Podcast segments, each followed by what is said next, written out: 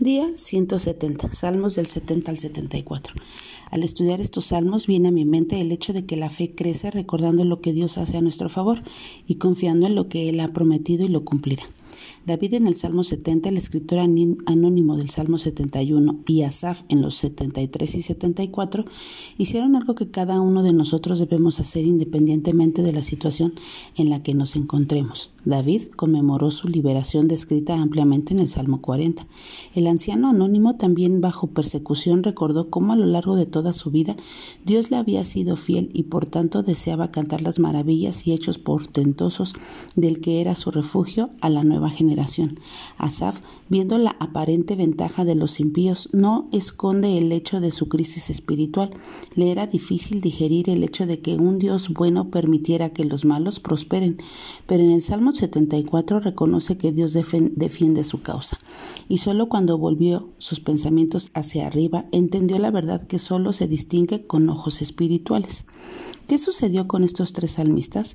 ¿Con qué expresiones diferentes mostraron iguales actitudes? Recordaron sus favores, confiaron en Dios y esperaron en Él, se regocijaron en Él, le engrandecieron, evaluaron todo de manera espiritual, le vieron como la ayuda, libertador, refugio, roca, fortaleza, esperanza y rey.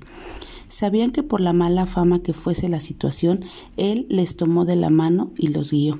Si obtuviesen si observaste bien, viste que en medio de los Salmos 72 que nos habla de un rey justo, Salomón, su autor, describió lo que él debería de ser hacer como rey.